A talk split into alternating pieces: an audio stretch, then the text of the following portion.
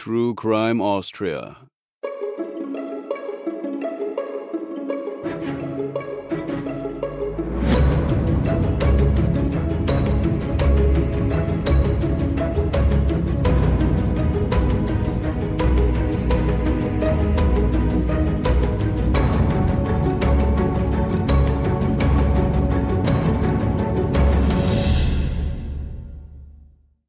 Hallo und herzlich willkommen zur 48. Episode von True Crime Austria. Mein Name ist Katharina und dabei ist natürlich auch wieder Hubertus. Hallo. Wir kommen aus einem recht frostigen Jahresanfang, aber für diese Folge springen wir zu einem Sommertag im Jahr 2005.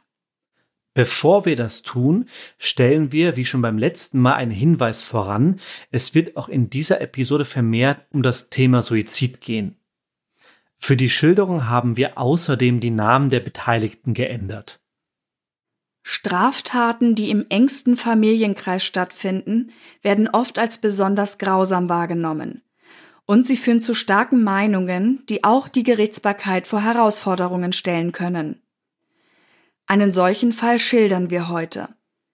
Es geht um eine Tat, die offenbar kein greifbares Motiv hat, die niemand kommen sah und die fachlich betrachtet am Ende doch sehr gut zu den Ausführungen einer Gutachterin passen. Also doch eine klare Sache. Um das zu betrachten, richten wir unseren Blick in die Steiermark und starten mit die Grazer Axtmörderin. Ein warmer Sommernachmittag im Juli 2005. Im Krapfenwaldbad am Stadtrand von Wien tummelten sich an diesem Donnerstag die Menschen. Sie ahnten nichts von der Geschichte rund um die Person, die etwa 200 Meter entfernt auf einer Parkbank saß. Still und allein hockte die Frau dort und schaute ins Leere. Sie war mittleren Alters, 45 Jahre alt. Unvermittelt tauchten Polizisten auf, näherten sich der Frau auf der Parkbank. Die blieb noch immer ruhig sitzen, auch nach der Ansprache durch die Beamten. Sie starrte vor sich hin, war aber nicht verwirrt. Ich weiß, was Sie von mir wollen, sagte sie zu den Polizisten. Dann klickten die Handschellen. Die Frau ließ sich widerstandslos abführen. Was aber war geschehen? Wer war die Frau und weshalb wurde sie verhaftet? Die Ereignisse, um die es geht, spielten sich über 200 Kilometer entfernt ab, im Grazer Stadtteil St. Peter. Dort lebte Gelinde Traunherr mit ihrer Familie. Zwei Söhne, der gerade 18-jährige Daniel und der jüngere Jonas, 15 Jahre alt. Dazu ihr Mann Erich und dessen Mutter. Sie bewohnten ein unauffälliges Einfamilienhaus. Die Gegend, in der das Haus steht, ist eine ruhige Wohnsiedlung. Am Vormittag dieses warmen Julitages lagen die beiden Söhne noch im Bett und schliefen. Nicht ungewöhnlich, denn es waren Sommerferien in der Steiermark. Gegen zehn Uhr kam ihre Großmutter von einem Arztbesuch zurück. Doch auf ihr Hallo meldete sich niemand im Haus. Es blieb still. Sie sah nach den beiden Jungs. Jonas, der jüngere der beiden, lag in seinem Bett im Parterre des Hauses. Er rührte sich nicht, aber die Großmutter sah, dass sein Kopf blutbedeckt war. Jonas hatte eine schwere Kopfverletzung.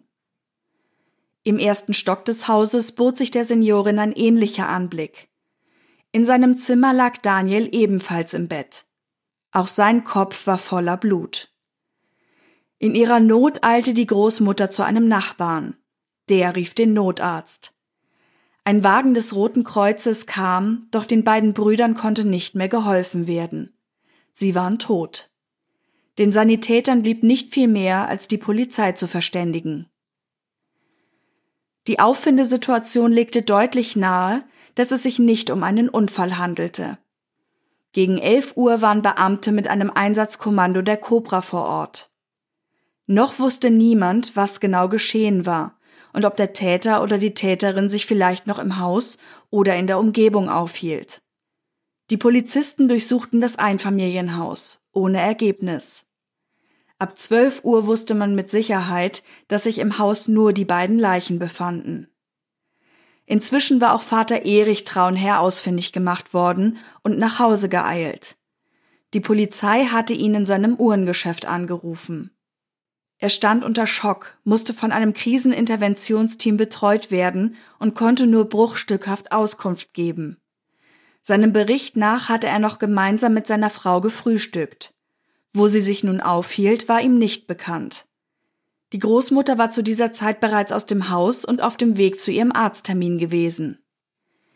Gegen acht Uhr hatte er das Haus verlassen und war in Richtung seines Ladengeschäfts aufgebrochen. Etwas Ungewöhnliches oder Verdächtiges wäre ihm absolut nicht aufgefallen. Die Ermittler der Mord- und Tatortgruppe des Landeskriminalamts machten sich an die Untersuchung des Falls. Sie gingen zunächst davon aus, dass die Jugendlichen erschossen worden waren, auch wenn keiner der befragten Nachbarinnen und Nachbarn Schüsse bemerkt haben wollte. Parallel hatten umtriebige Redakteure der Kronenzeitung eine Tante des Vaters ausfindig gemacht und sie nach ihrer Meinung gefragt. Ich habe am Montag noch meinen Neffen Erich in seinem Uhrengeschäft besucht. Ich habe ihn gefragt, wie es ihm und seinen Söhnen gehe. Er erzählte mir, dass die Buben am Gymnasium gute Schüler seien und dass auch sonst alles in Ordnung sei. Ich hatte auch den Eindruck, dass in der Familie alles stimme. Erich hat mir noch versprochen, dass er mir ein Foto von Daniel und Jonas schickt.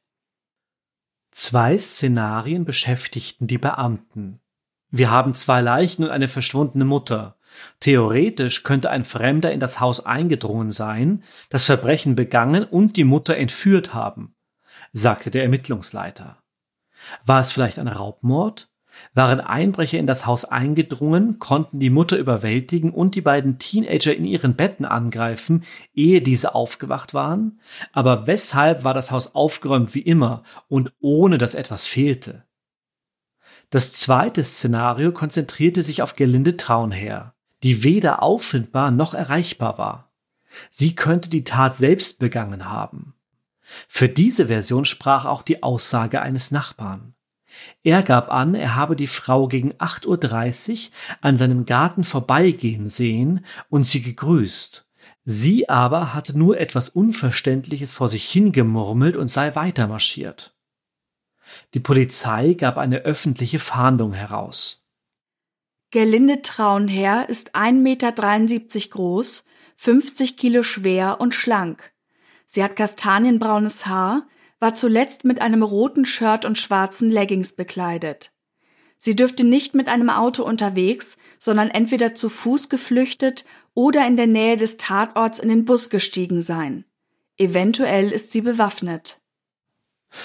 Man hatte sie nicht in Begleitung gesehen. Demnach schien sie das Haus aus freien Stücken verlassen zu haben. Eine Entführung lag dieser Theorie zufolge demnach nicht vor.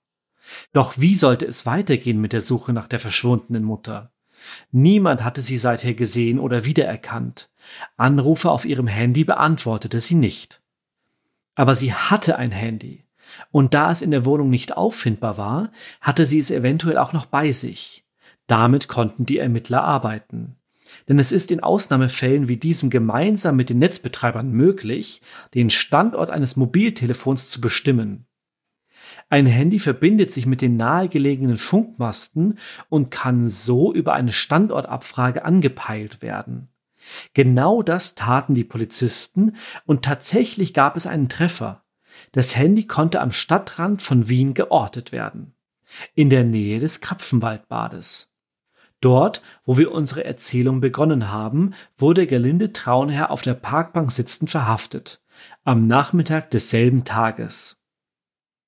Inzwischen waren die sterblichen Überreste der beiden Brüder in die Gerichtsmedizin gebracht worden. Auch dort glaubte man aufgrund der schweren Kopfverletzungen wohl zunächst an Schusswunden. Doch rasch wurde klar, die Ursache mussten Hiebe mit einer stumpfen Waffe gewesen sein. Und das nicht nur einmal. Mehrere Schläge pro Kopf waren ausgeführt worden. Nach der Festnahme klärte sich auch, wer dafür verantwortlich war. Gerlinde Traunherr machte in einer ersten Einvernahme bei der Polizei in Graz direkt ein Geständnis. Sie hatte ihre beiden Söhne getötet. Mehr sagte sie nicht. Und so wurde sie unter Beobachtung in eine Nervenklinik gebracht.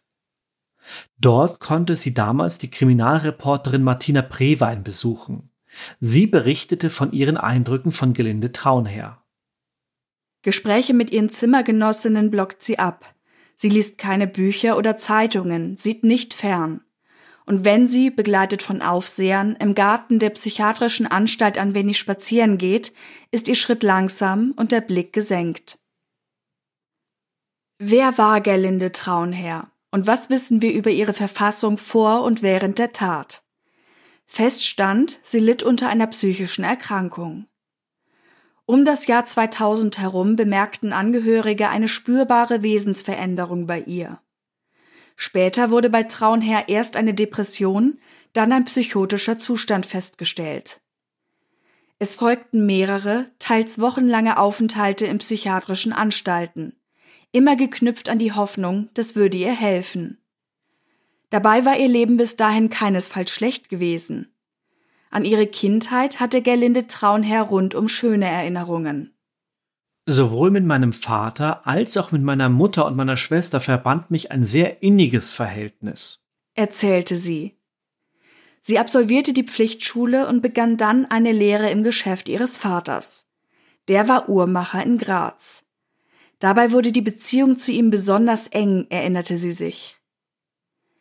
Nach dieser Lehrzeit bekam sie eine Anstellung bei einem Juwelier. Doch das lief nicht so wie erhofft. Als ich später bei einem Juwelier arbeitete, scheiterte ich bereits nach drei Monaten. Ich konnte die Anforderungen, die mein Chef an mich hatte, einfach nicht erfüllen. Ihrem Bericht nach war es in dieser Zeit, als sie erstmals eine tiefe Traurigkeit gespürt hatte. Der Zustand verschwand allerdings, als sie 1985 ihren Mann Erich kennenlernte. Wie der Vater war auch er Uhrmachermeister. Das schien eine perfekte Verbindung zu sein. Ein Jahr später heirateten die beiden und noch im selben Jahr zog das frisch vermählte Paar in ein Einfamilienhaus am Stadtrand von Graz. Mit so viel Liebe hat Gelinde es eingerichtet und den Garten angelegt, erinnerten sich Freunde. Sie pflanzte Blumensträucher und Obstbäume und bereitete Gemüsebeete vor. 1987 kam der erste Sohn Daniel zur Welt. 1991 folgte der jüngere Jonas. Diese Zeit beschrieb Gerlinde Traunherr selbst so. Aber bald schon ging mein Mann seiner Wege und ich war mit meinen Kindern sehr viel allein. Trotzdem war ich nicht wirklich unglücklich, weil ich ja meine Söhne hatte. Aus der Nachbarschaft hörte man nur wenige Aussagen über die Familie. Nie hätte man Auffälligkeiten oder gar Streitereien mitbekommen. Gerlinde Traunherr kam vielen wie die vorbildliche Ehefrau und Mutter vor. Stundenlang spielte sie täglich mit ihren Buben. Sorgsam kümmerte sie sich um den Haushalt.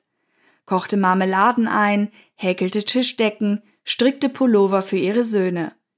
Eine beinahe schon stereotype Hausfrau. Das erfuhr man zumindest im Nachhinein. Schwierig wurde für mich die Situation erst, als Daniel und Jonas älter wurden, mich eigentlich nicht mehr brauchten. Sie waren wohl ins Teenageralter gekommen, wollten typischerweise ihre Ruhe und interessierten sich zunehmend für Videospiele als für Aktivitäten mit der Mutter. Für Gelinde Traunherr war die Abkapselung ihrer Kinder eine Art persönliche Niederlage. Damit fiel für sie zunehmend ihre Verankerung im Alltag weg. Sie suchte eine Ausgleichsbeschäftigung.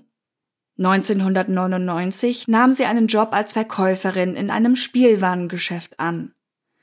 Das gab ihr kurzzeitig wieder Auftrieb. Doch die Anstellung endete drei Jahre später, als die Firma nicht gut lief und ihre Stelle eingespart werden musste. 2002 wurde sie gekündigt. Bald darauf starb auch noch ihr Vater, zu dem sie ja eine so enge Beziehung hatte, an einem Schlaganfall. Zu allem Überdruss geriet auch der Betrieb von Erich in finanzielle Nöte. In einer anderen Version der Erzählung heißt es, dass Gelinde Traunherrs Vater nach dem erlittenen Schlaganfall nicht mehr sprechen konnte und zum Pflegefall wurde. Das war 2004, als sie ins Spital musste, um sich an der Schulter operieren zu lassen. Er starb, ohne dass sie sich noch von ihm verabschieden konnte. Das nahm sie derart mit, dass sie zwei Monate mit psychischen Problemen stationär behandelt werden musste. Ich wurde immer trauriger, fühlte mich nutzlos, sah keinen Sinn mehr in meinem Leben und schaffte einfach gar nichts mehr. Sie konnte sich weder aufraffen, um eine neue Arbeitsstelle zu finden, noch um zu kochen oder zu putzen. Aber weder mein Mann noch meine Buben wollten meine Klagen hören und distanzierten sich zunehmend von mir. Ihre psychische Verfassung verschlechterte sich. Den depressiven Zuständen folgten Wahnvorstellungen. Sie begann, ihre Umwelt als bösartig wahrzunehmen und redete sich ein, sie selbst sei wertlos. Niemand konnte verstehen, dass ich so unglücklich bin, aber ich spürte doch so sehr, dass meine Welt eine böse ist. Ein Fremdgefährdungspotenzial sah man damals dennoch nicht. Ihr Mann Erich brachte Gelinde Traunherr schließlich dazu, sich in psychologische Betreuung zu begeben. Allerdings hielt das nur kurze Zeit. Eine vollumfängliche Therapie lehnte Gerlinde Traunherr ab. Im Mai 2005 kam es dann zu einem Selbstmordversuch. Es war an einem Mittwoch. Nachdem Daniel und Jonas in die Schule und Erich ins Uhrengeschäft gefahren war, verließ Gelinde Traunherr das Haus. Mit dem Zug fuhr sie nach Wien. Dort ließ sie sich von einem Taxi zum Zentralfriedhof bringen.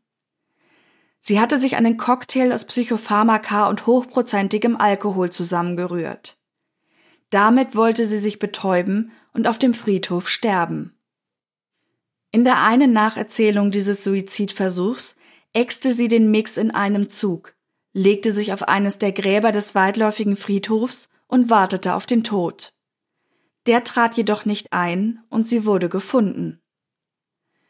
In der anderen Version trieb sich Gerlinde Traunherr bis in die Nachtstunden auf dem Zentralfriedhof herum, ehe sie völlig verschmutzt und desorientiert von der Polizei aufgegriffen wurde.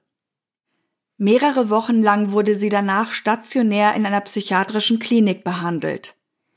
Die Diagnose der Ärzte manische Depression. Sie war damals 45 Jahre alt. Weitere Suizidversuche könne man nicht ausschließen, im Gegenteil. Aber auch jetzt gab es keinerlei Anzeichen dafür, dass Gelinde Traunherr für andere Menschen gefährlich werden könnte. Niemals vor ihrer Tat war sie je gegenüber ihrer Umwelt gewalttätig geworden. Dann, in den Abendstunden des 27. Juli saß sie alleine am Küchentisch. Da hätte es Klick gemacht, erzählte sie später. Während sie eine Tasse Tee oder eine Limonade trank, hätte sie endlich gewusst, was zu tun sei. Da wusste ich, dass ich sie töten werde. Ich wusste, dass die Probleme übermächtig sind. Ich wusste, dass ich sie nie mehr werde bewältigen können. Ich wusste, dass das auch meine Kinder nicht schaffen werden. Ich wusste, dass ich sie deshalb am nächsten Morgen töten werde.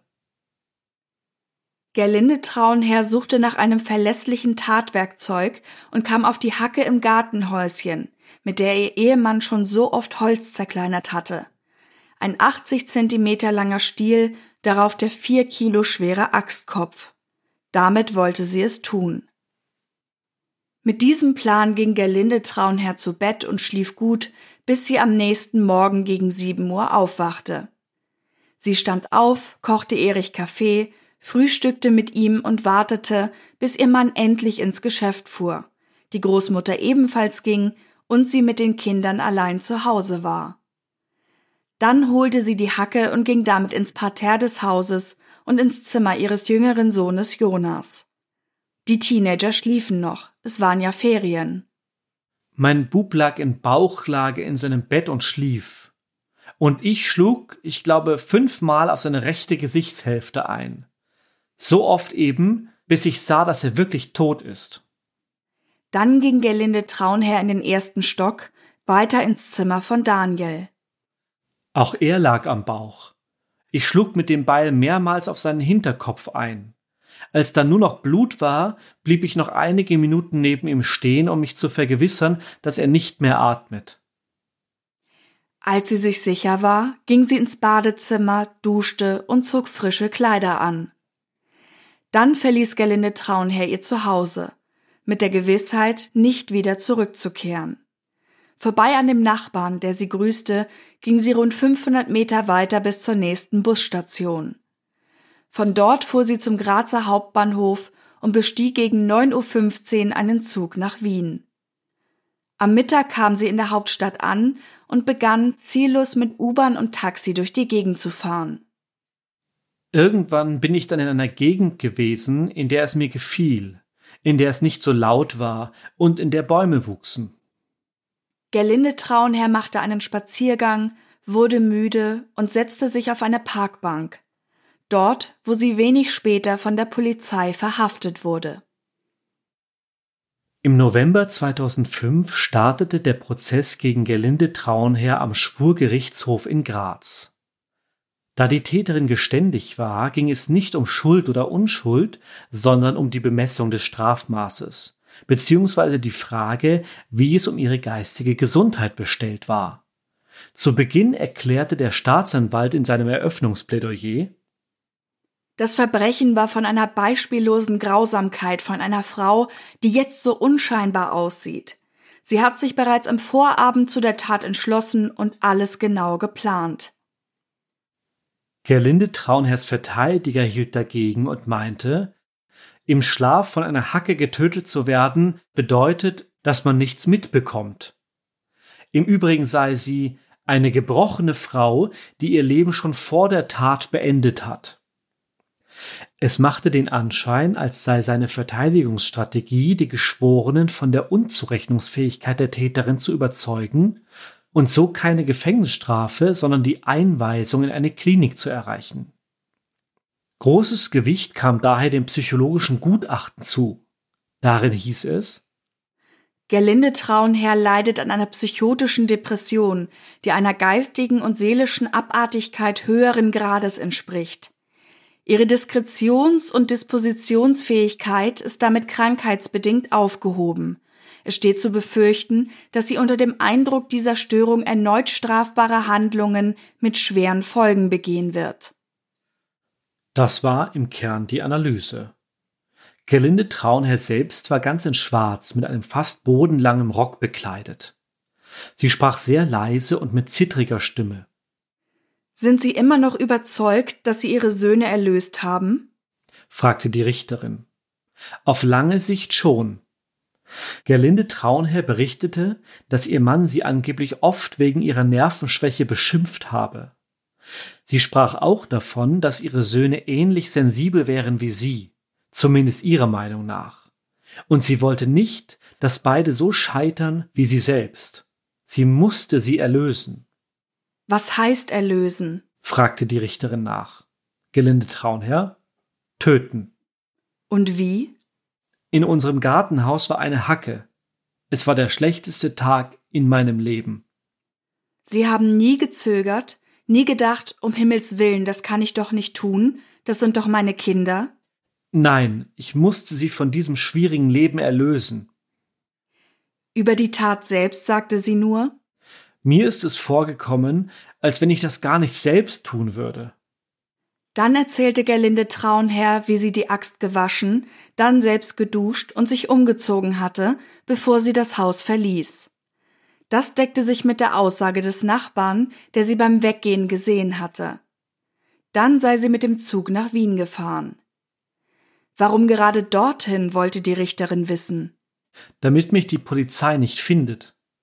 Es gab also einen Fluchtgedanken, wenn auch wohl keinen ausgereiften Plan. Auf die Frage, was sie vorhatte, als sie so allein auf der Parkbank am Krapfenwaldbad saß, sagte sie In den Wald gehen, ganz tief hinein und dort für immer bleiben. Mir ist egal, was mit mir passiert, ob ich lebe oder tot bin, denn ich habe keine Pläne mehr. Allerdings war Selbstmord für sie in keinem Fall eine Option. Wozu auch? Ich hatte schon zu lange gelitten, als dass es bei mir noch etwas gut zu machen gegeben hätte. Ein wichtiger Verhandlungspunkt ist stets die Frage, ob die Beschuldigten ihre Tat bereuen. Auch da hakte die Richterin noch einmal nach. Wenn ich Sie heute frage, ob Sie Ihre Söhne wirklich erlöst haben, was antworten Sie dann? Eigentlich schon. Sie sind jetzt in einer besseren Welt. Tut Ihnen diese Tat leid? Gerlinde Traunherr nickte. Wussten Sie, dass es Mord ist? Damals habe ich das nicht realisiert. Wussten Sie, dass es Unrecht ist?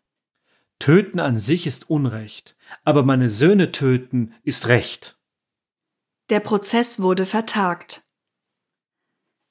Als bei der Fortsetzung alle weiteren Vorgeladenen gehört worden waren, ging es für die Geschworenen an die Urteilsfindung, und die Entscheidung war eindeutig.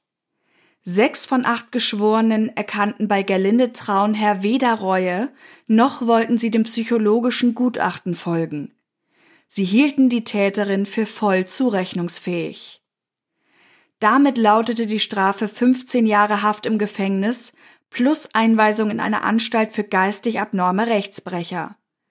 Sollte in den nächsten Jahren ihre Depression geheilt werden können, müsste sie den Rest der Strafe in einem Gefängnis verbüßen. Das war ein Paukenschlag und vergleichsweise ungewöhnlich. Denn die Geschworenen entschieden sich bewusst gegen das erbrachte Gutachten. Der Verteidiger von Gerlinde Traunherr meldete sofort Nichtigkeitsbeschwerde und Berufung an. Damit musste der oberste Gerichtshof in Wien entscheiden, wie mit dem Fall weiter verfahren werden sollte. Knapp ein Jahr später, im Juni 2006, veröffentlichte der oberste Gerichtshof seine Entscheidung. Der OGH war der Ansicht, dass die Geschworenen nicht ausreichend begründet hätten, weshalb sie das psychiatrische Gutachten nicht anerkannt hatten. Der Prozess sollte wiederholt werden. Nun mussten acht Laienrichter samt eines neuen Richtersenats den Fall ein zweites Mal aufrollen, inklusive Zeuginnen und Zeugen. Dieses zweite Gerichtsverfahren fand im September 2006 statt. Wieder eröffnete der Staatsanwalt mit seiner Sicht auf den Fall. Als ich damals zum Tatort im Süden von Graz gerufen wurde, sah ich ein blitzblankes Haus, alles schön, alles sauber, kein Grashalm im Garten war höher als der andere. Nur drinnen im Haus lagen zwei erschlagene Kinder. Von Gelinde Traunherr sprach er als einer scheinbar harmlosen, aber immens gefährlichen Frau. Sie sitzt jetzt so unscheinbar da, aber dieses Verbrechen war von beispielloser Grausamkeit. Sie sei schwer krank, aber gefährlich und zurechnungsfähig. Dem entgegen stand wieder das Gutachten des sachverständigen Gerichtspsychiaters. Er erklärte in seinem Gutachten, dass Gerlinde Traunherrs Erlösungsgedanke bei ihr einen wahnhaften Charakter angenommen hatte. Auch er stufte sie aber als sehr gefährlich ein. Wir dürfen uns diese psychotische Depression nicht als Trauer vorstellen, nicht als Niedergeschlagenheit. Sie bricht nicht in Tränen aus. Diese Frau ist nicht traurig, sondern gefühlsleer. Sie hat einen Grübelzwang und glaubt, sie sei nichts wert, sie tauge nichts und könne nichts. Sie kann keine Gefühle zeigen, weil sie durch ihre Krankheit keine hat. Der Staatsanwalt gab zu bedenken, 55 Tage vor der Tat wurde sie zuletzt von der Psychiatrie des LKH Graz entlassen. Wir wissen nicht, ob und wie sich dieser Wahnsinn weiterentwickeln wird und dann möglicherweise gegen andere Menschen richtet. Und auch Gelinde Trauner selbst wurde erneut befragt. Der Richter wollte wissen, wann die Idee zu dem Doppelmord gekommen war. Ihre Antwort am Abend vor der Tat. Es sei ihr zu der Zeit besonders schlecht gegangen. Ich wollte nicht, dass es ihnen auch einmal so schlecht geht wie mir.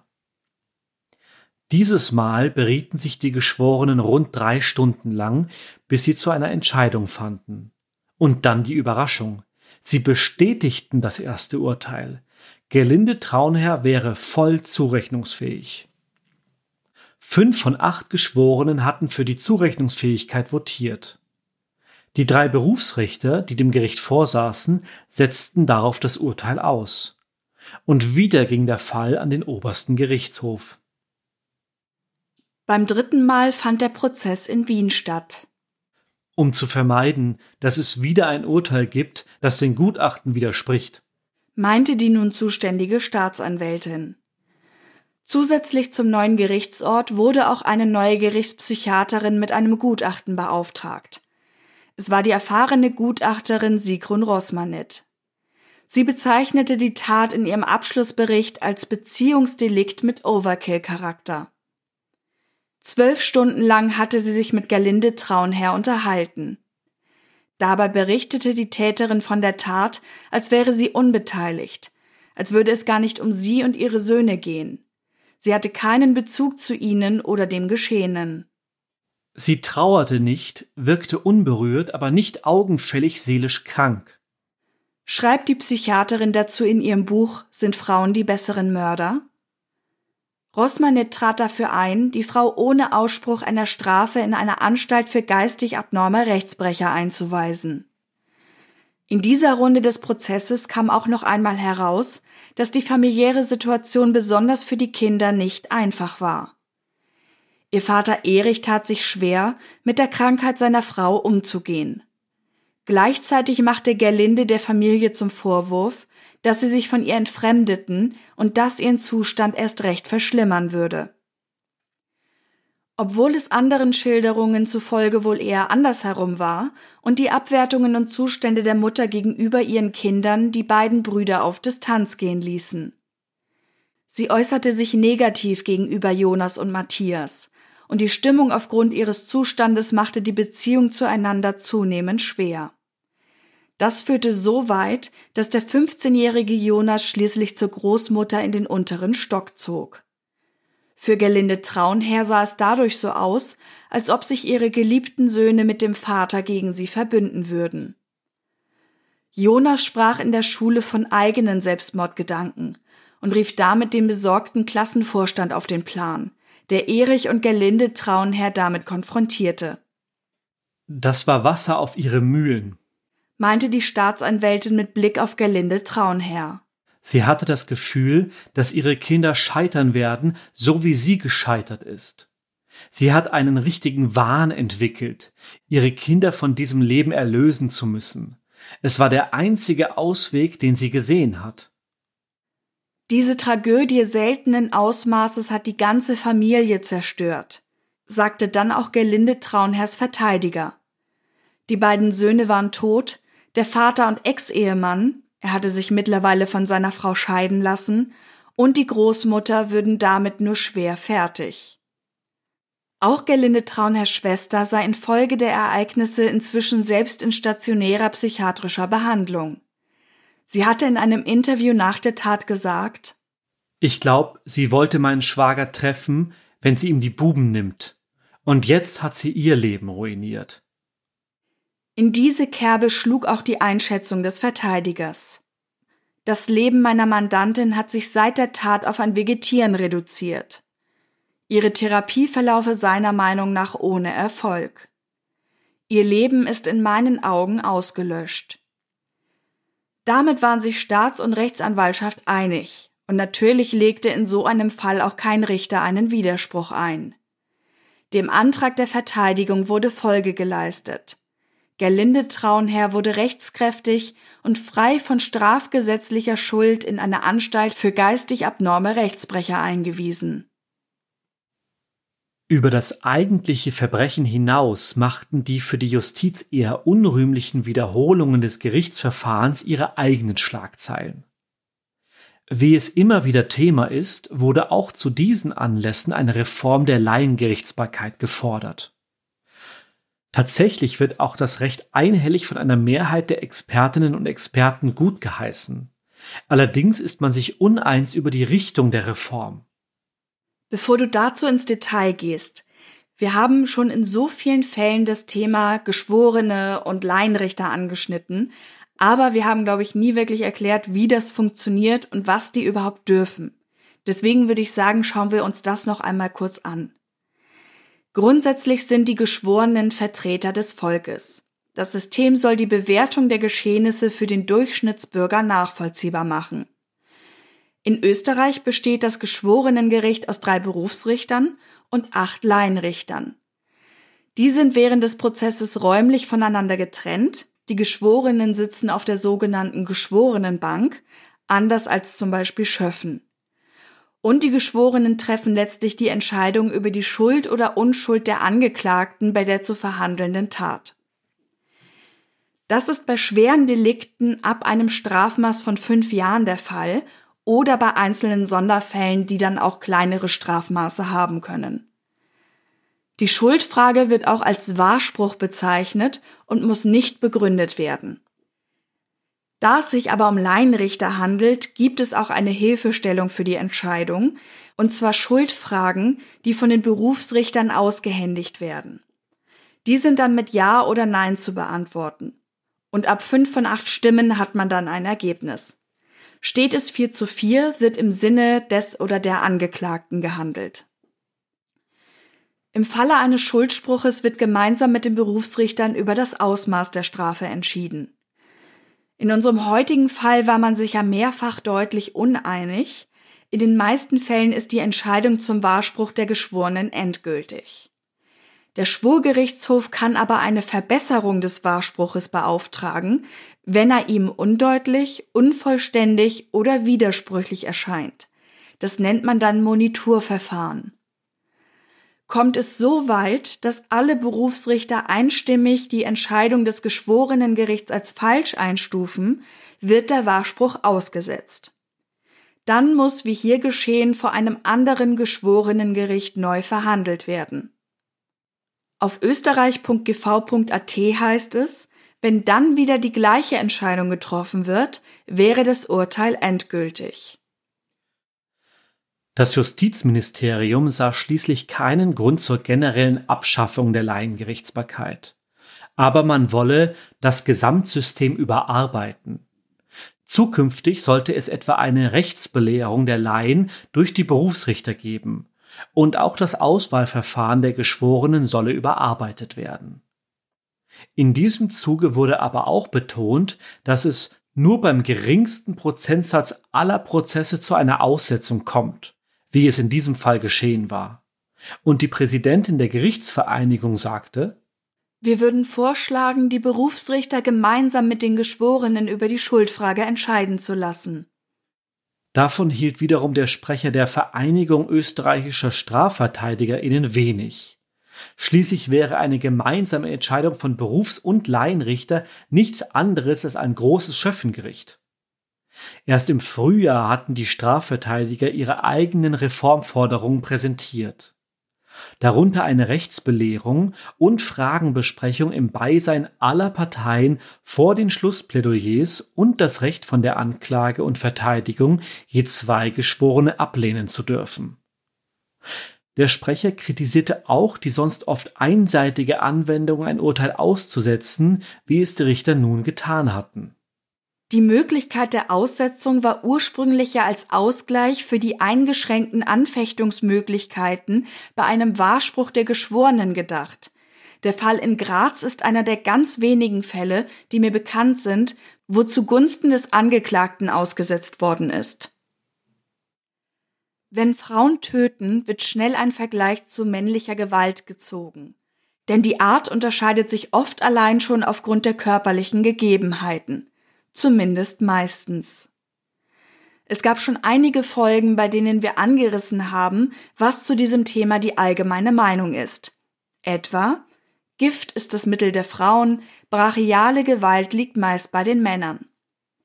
Das mit dem Gift hat sich mittlerweile übrigens wohl etwas angeglichen, die Gewalt ist außerdem nicht nur den Männern vorbehalten.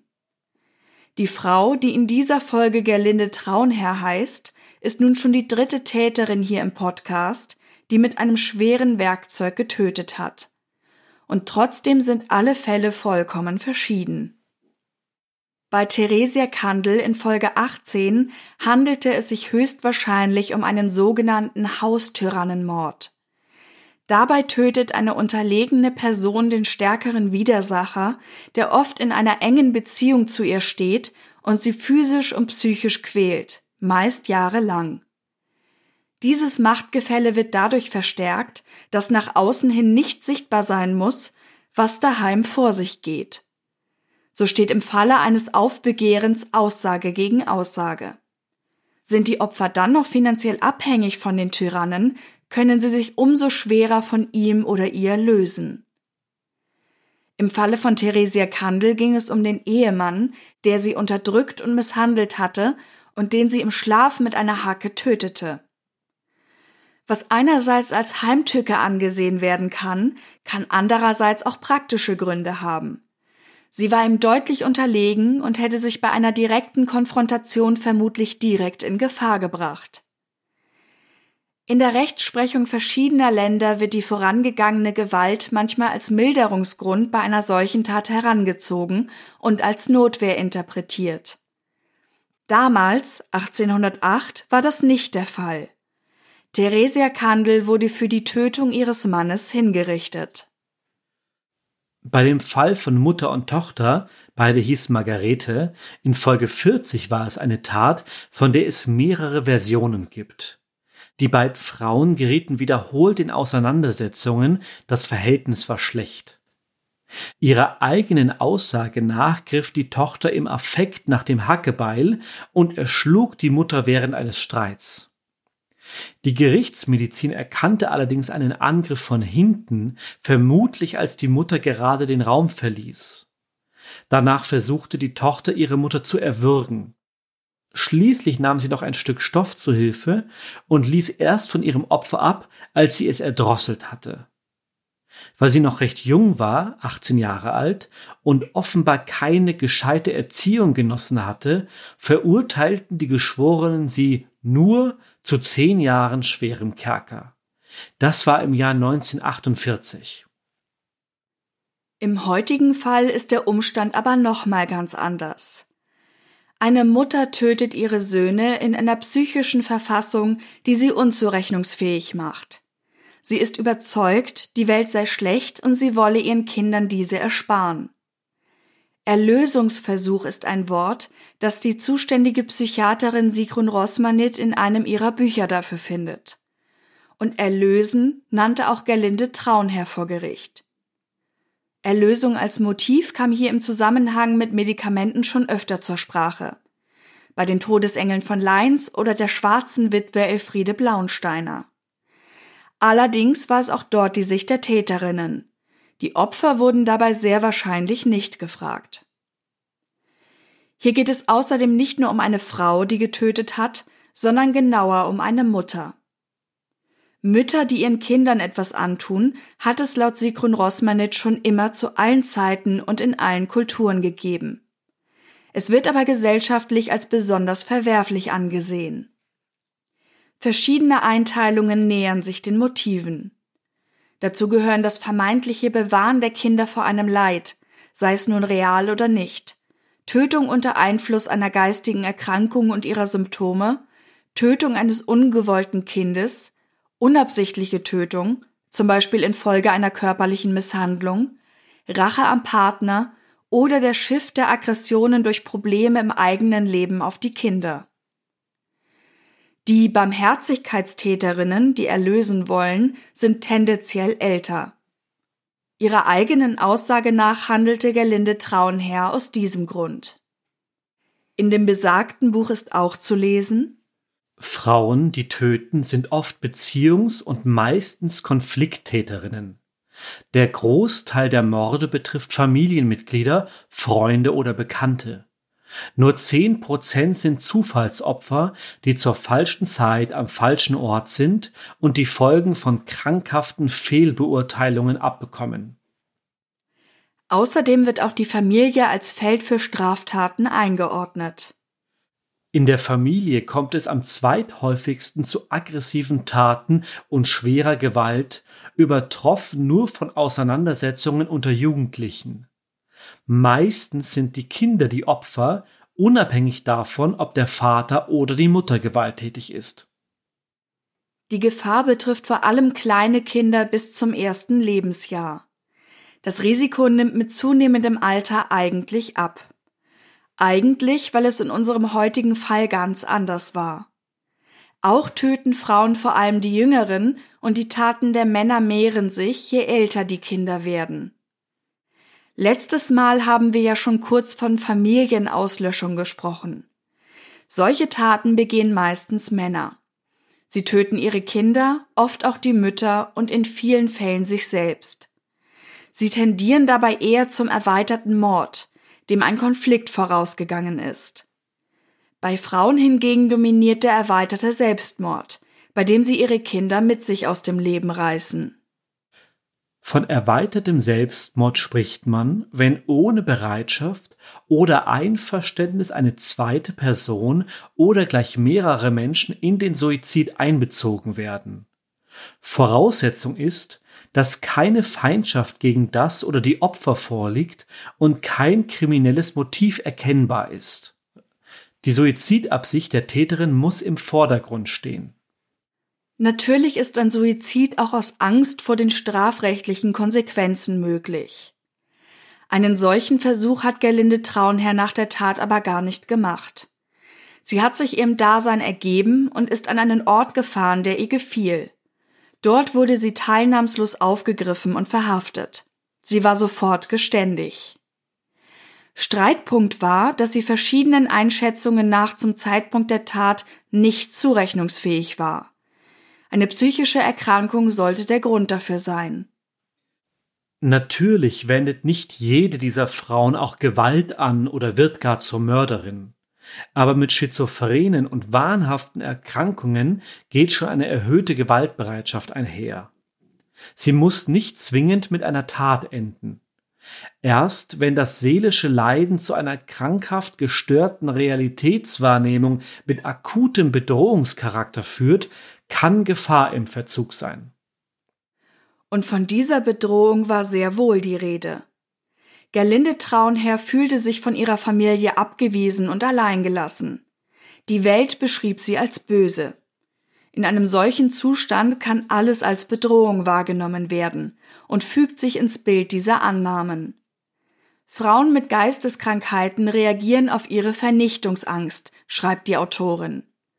Oft denken sie auch, dass nicht sie, sondern die anderen krank sind und lehnen eine Behandlung ab. Die Verlagerung nach außen heißt, Verantwortung abzugeben. Auch das haben wir im Fall gehört. Es gab zwar Versuche in diese Richtung, aber keine ausreichenden Maßnahmen. Die anderen schienen gelinde Traunherr das Problem zu sein. Die Art der Selbst- und Fremdtötung zeichnet immer ein Bild der seelischen Verfassung dass Personen in dieser Situation niemandem vertrauen und es dadurch schwer ist, Einfluss zu nehmen, verkompliziert die Situation. Ist keine unmittelbare Gefahr in Verzug, können psychiatrische Anstalten nicht einfach jemanden zwangseinweisen. Es muss eine akute Bedrohung für sich selbst oder andere Personen geben. Und die ist nicht immer leicht zu erkennen. Oft ist es sogar so, dass dem Umfeld im Vorhinein nichts auffällt. Auch das haben wir heute gehört. Zum Abschluss, nachdem wir uns schon die Laienrichter angeschaut haben, schließen wir auch mit einem Zitat der zuständigen Psychiaterin zu ihren Aufgaben im Prozess. Ob die Tötung beabsichtigt war oder bewusst oder unbewusst in Kauf genommen wurde, ist stets eine gerichtliche Frage. Die psychiatrische Beurteilung der Schuldfähigkeit bezieht sich nur auf die seelische Verfassung und daraus ableitbaren, krankhaften Impulsen, die das Tatgeschehen maßgeblich beeinflusst haben könnten. Die Beurteilung der Willensfreiheit der Täterin zur Zeit des Verbrechens ist immer ein Werturteil und gehört nicht in den Bereich der Gerichtsgutachter. Und damit beenden wir unseren diesmal etwas längeren Diskurs über die Einordnung, mit der wir es zu tun haben, oder um diesen Fall fassen zu können. Und ich muss sagen, tatsächlich beschäftigt mich nach wie vor die Tatsache, dass es wirklich zu drei Prozessen kommen konnte. Und ich bin da ganz ehrlich, ich habe es auch noch nicht ganz durchdrungen, wie es sein kann, dass man sagt, hey, es gibt die Geschworenen, und die sollen urteilen. Und wenn das dann nicht passt, wird das wieder aufgenommen und muss nochmal gemacht werden. Und dann entscheiden die Geschworenen wieder so, also gegen das Gutachten in unserem Fall, und wieder sagen die Richter, ah, finden wir nicht so richtig. Und ich versuche es jetzt, ich muss es versuchen, nicht zynisch zu sagen, weil ich da wirklich keine Meinung dazu habe. Also ich sage nicht, hey, die Geschworenen hatten in dem Fall total recht und man hätte das so durchführen müssen oder die Richter hatten recht und wie konnten die Geschworenen nur? Ich bin nur etwas erstaunt über das System. Weil es halt so wirkt, als wenn man das System, das man selber geschaffen hat, nicht wahrnimmt. Wenn ich zu dir sage, wähle Tür A oder B und du sagst, du nimmst Tür A und ich sag aber, es ist leider Tür B, dann habe ich dir ja quasi doch keine Wahlfreiheit gelassen. Ja, und doch haben wir ja sogar selbst versucht zu erklären, dass auch in den Zitaten, die wir euch vorgelesen haben, dass es ja durchaus bewusst Vehikel in diesem System gibt, damit man aushebeln kann, wenn Geschworene ein vielleicht offensichtlich falsches oder, oder einseitiges Urteil fällen. Genau dazu sind diese Mechanismen ja da, dass die Richter sagen können, halt, stopp, das geht so nicht. Und das ist ja auch gut. Ich denke jetzt an, also aus, aus Film und Fernsehen bekannte Fälle aus den USA, wo es ja ein ähnliches System von Geschworenen gibt, die dann beeinflusst werden in den Filmen und dann machen sie ein Urteil in die oder in die andere Richtung und es gilt dann dagegen zu kämpfen oder diese berühmten langen Szenen, wo es dann darum geht, die Geschworenen auszutauschen, wie das ja auch hier gefordert wird, dass es so etwas hier auch geben soll, damit man besonders beeinflussbare oder voreingenommene Geschworene gar nicht erst im Prozess dabei hat. Es kommt mir nur wie ein System vor, das sehr angreifbar ist. Was ich aus der Definition mitgenommen habe, ist, dass es bei den Geschworenen ja vor allem darum geht, quasi im Namen des Volkes über Schuld oder Unschuld zu entscheiden. Und das war in dem Fall ja schon vorgegriffen. Es war ja klar, sie hat gestanden und die Schuld ist damit ja schon bewiesen. Und vielleicht ist dadurch auch dieser Zwist entstanden, weil die normalerweise dann ja, vielleicht kann man sagen, unvoreingenommener wären wenn wirklich noch zur Debatte steht, ob jemand schuldig ist oder nicht. Und es wird ja auch mit Absicht entschieden worden sein, das Ganze in ein anderes Bundesland zu verlegen, örtlich weiter entfernt, weil man eventuell vermutet hat, dass wenn man diese Tat in der Steiermark in Graz verhandelt, die Leute noch mal näher dran sind und sich deswegen vielleicht gegen diese Gutachten entscheiden. Da haben wir jetzt keinen Hinweis, der das wirklich belegt. Das ist eine Mutmaßung von mir, ja. Aber es kann natürlich sein. Und was wir wissen ist, dass der Prozess verlegt wurde, um genau das zu erreichen, ein anderes Urteil. Und da stellen sich bei mir irgendwie die Nackenhaare auf, weil es klingt halt nach, wir wollen ein ganz bestimmtes Ergebnis und dafür verändern wir die Gegebenheiten. Und das kommt mir wie so eine Krücke vor da scheint das System nicht zu funktionieren. Und wir leben ja auch in einer Gesellschaft, in der es Professionen gibt. Wir gehen zu einem Arzt und dieser Arzt muss sehr viele Hürden in seinem Leben überwunden haben, um mich zu behandeln. Ich bin mir bei sehr vielen Ärzten nicht sicher, ob sie das wirklich geschafft haben, aber das ist eine andere Debatte. Aber ihr wisst, glaube ich, was ich meine, oder? Oder was ich, was ich ausdrücken will. Wir vertrauen bestimmten Berufen, dass sie eine bestimmte Tätigkeit ausführen können, weil sie Experten darin sind. Aber in diesem so wichtigen Segment in der Justiz sagen wir nein, wir wollen nicht, dass die Berufsrichter, die studierten Juristen die Entscheidungen fällen oder alleine fällen. Die sollen einen Fragenkatalog formulieren und sagen wir mal eine Rahmenbedingung schaffen und am Ende nochmal drüber schauen. Aber die Entscheidung, die sollen dann doch wir Laien, das steckt ja im Wort mit drin, treffen. Warum ist das da so? Verstehe ich nicht. Aber es ergeht ja auch im Namen des Volkes folgendes Urteil. Ja, aber so gesehen im Namen des Volkes äh, werden auch alle möglichen anderen Dinge erlassen und nicht erlassen. Und wir fragen uns so oft, oder es ist doch so ein, wie, wie sagt man denn, so ein fliegendes, sagt man das so, ein fliegendes Wort mit, ach, geflügeltes das, Wort. Und es ist ja so ein geflügeltes Wort mit, ach, da stecken also meine Steuergelder drin. Und das bezahle ich also mit meinen Steuergeldern. Und das bezahle ich also mit meinen Steuergeldern. Und auch, also da nehmen wir das ja auch nicht wirklich wahr oder fühlen uns machtlos. Ich sage ja nicht, dass ich eine bessere Idee habe. Es kommt mir nur nicht ganz perfekt vor.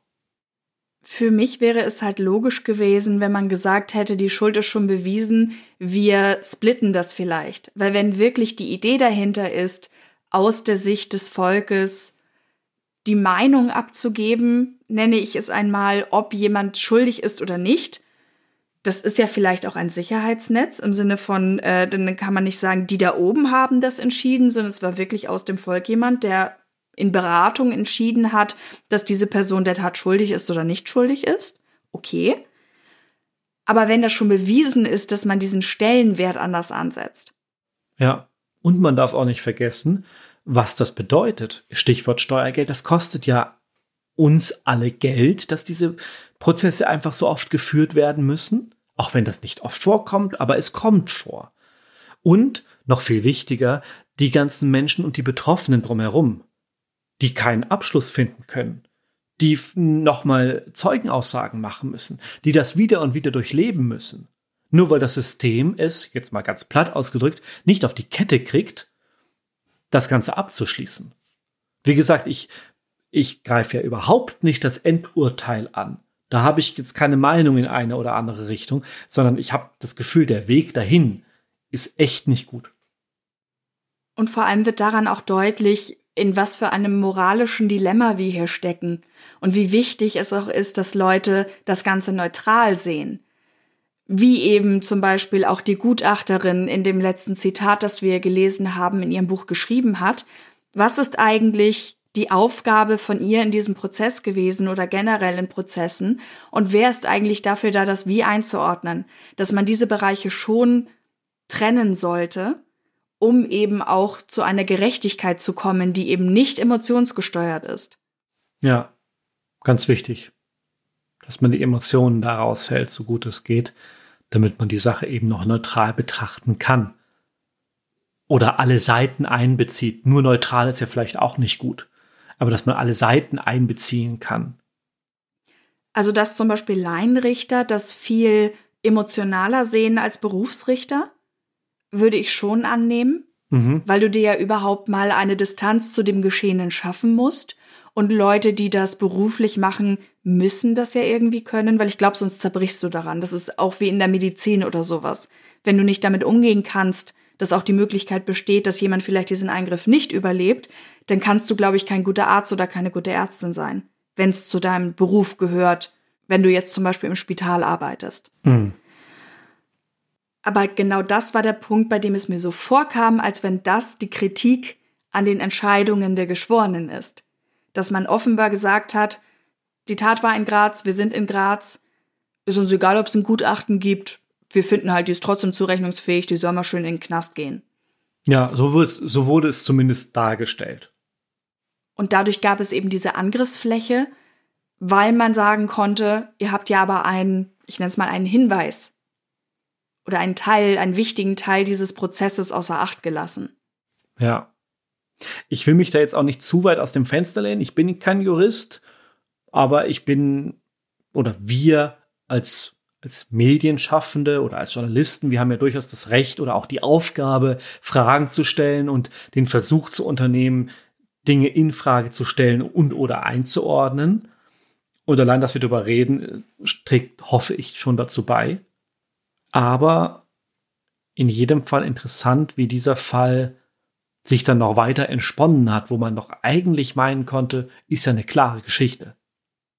Und vielleicht kennt ja auch jemand von euch das Dasein als Laienrichter. Ich persönlich dürfte das ja gar nicht sein, hier in Österreich. Ich schon. Du schon. Willst ja. du? Nein, wirklich nicht. Wir können eine Bewerbung schreiben. Ja, Liebes nein. Gericht, mein Name ist Hubertus und ich würde sehr gern Laienrichter sein. Nein, das möchte ich lieber nicht, weil das ist mit sehr viel Aufwand und Verantwortung und Zeit verbunden, die ich im Moment nicht habe.